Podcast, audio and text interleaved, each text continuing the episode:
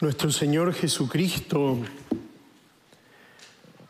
así como preparó el corazón de los discípulos para que el escándalo de la cruz no les hiriera la riqueza de la fe, después de haber resucitado, acompañó a los discípulos fortaleciéndolos en la fe.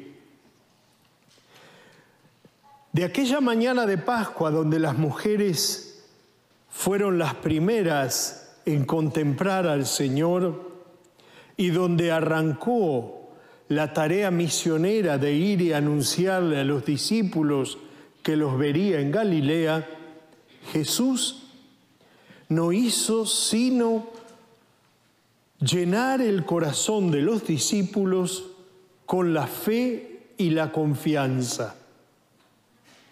Jesucristo es el que deja en el espíritu de la iglesia esa tarea de acompañar, de iluminar y de fortalecer la confianza en Él.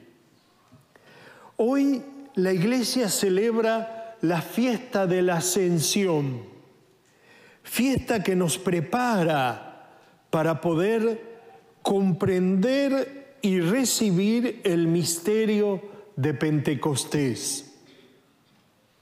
Sabemos que hay una pequeña diferencia entre la palabra ascensión y asunción, porque ascensión es aquella que se realiza en Cristo, porque Él es quien asciende a los cielos.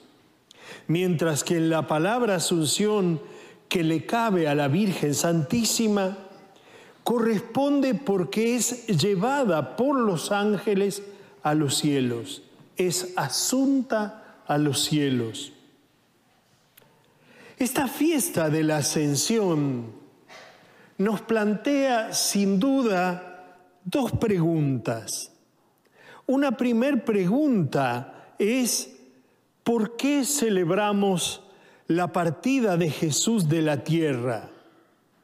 Parecería que su despedida sea un momento triste, no precisamente algo por lo que estar alegre.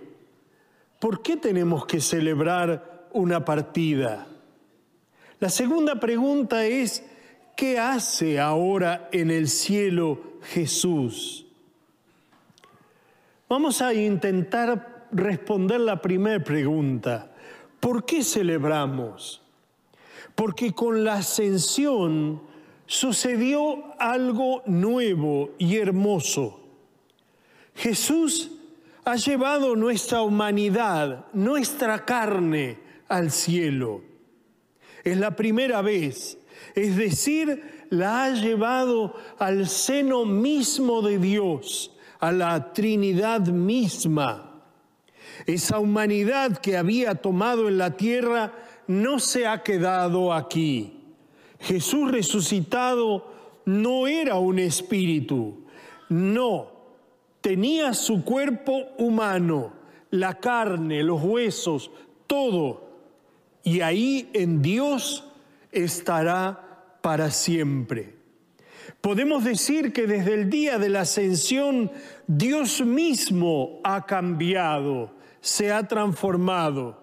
Desde entonces ya no es solo espíritu, sino que por todo lo que nos ama lleva en sí nuestra misma carne, nuestra misma humanidad. El lugar que nos espera está indicado nuestro destino está ahí, en Jesucristo, muerto y resucitado y ascendido en cuerpo a los cielos. El lugar que nos espera, sin duda, es maravilloso. Un antiguo padre de la patrística, padre en la fe, escribía que es una espléndida noticia. Aquel que se ha hecho hombre por nosotros para hacernos sus hermanos, se presenta como hombre delante del Padre, para llevar consigo a todos aquellos que están unidos a Él.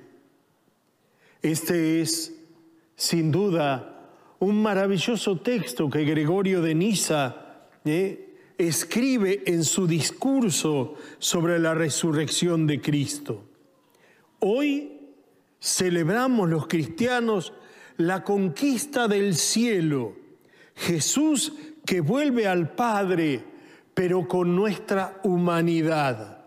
Y así el cielo es ya un poco nuestro. Jesús ha abierto las puertas y su cuerpo está ahí.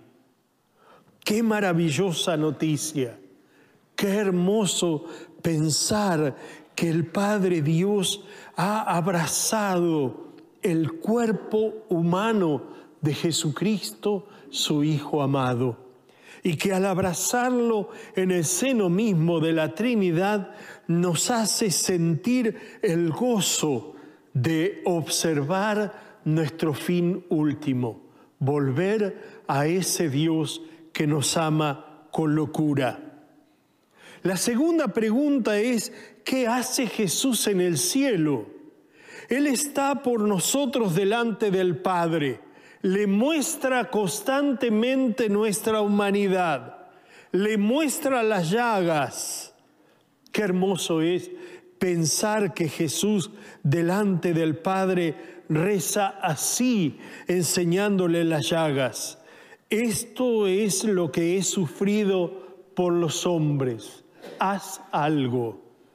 Le enseña el precio de la redención y el Padre se conmueve.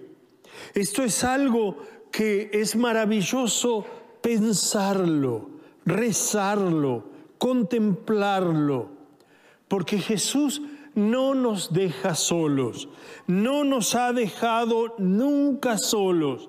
De hecho, antes de ascender, nos dijo, como dice el Evangelio de, hoy, y he aquí que yo estoy con ustedes todos los días hasta el fin del mundo. Su cuerpo, que ha ascendido a los cielos, sin embargo, vuelve eh, a estar cercano a nosotros cuando nos regala el Espíritu Santo que nos aviva el misterio, que nos llena el corazón de esperanza, de alegría y de fe.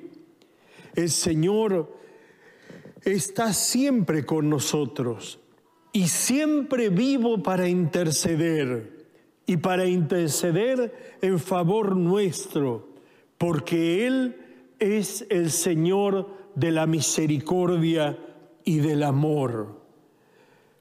Él, él le enseña las llagas al Padre por nosotros, porque Él intercede, está en el mejor lugar delante del Padre suyo y de nuestro Padre, para interceder incansable y eternamente por nosotros. La intercesión es fundamental también nos ayuda a nosotros eh, en esta fe, nos ayuda a no perder las esperanzas, a no desanimarnos. Delante del Padre hay alguien que le enseña las llagas e intercede.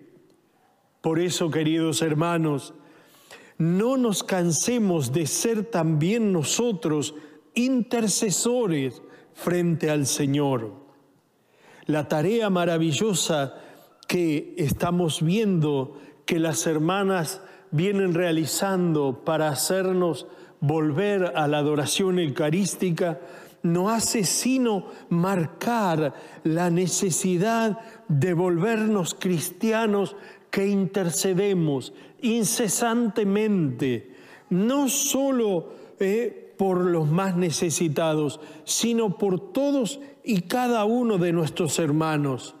Que nosotros podamos ser antorchas de intercesión, que la esperanza, la alegría y la fe que hay en nosotros nos permitan arder en una incesante contemplación e intercesión frente a ese Señor presente, vivo y real, que no solo está frente al Padre, sino que de manera humilde y sencilla está frente a nosotros en el misterio eucarístico. No solo Él llevó la carne al misterio mismo de la Trinidad, sino que su carne permanece oculta en la sencillez y en la simplicidad del misterio eucarístico para que así como Él intercede ante el Padre, nosotros intercedamos ante Él por nuestros hermanos.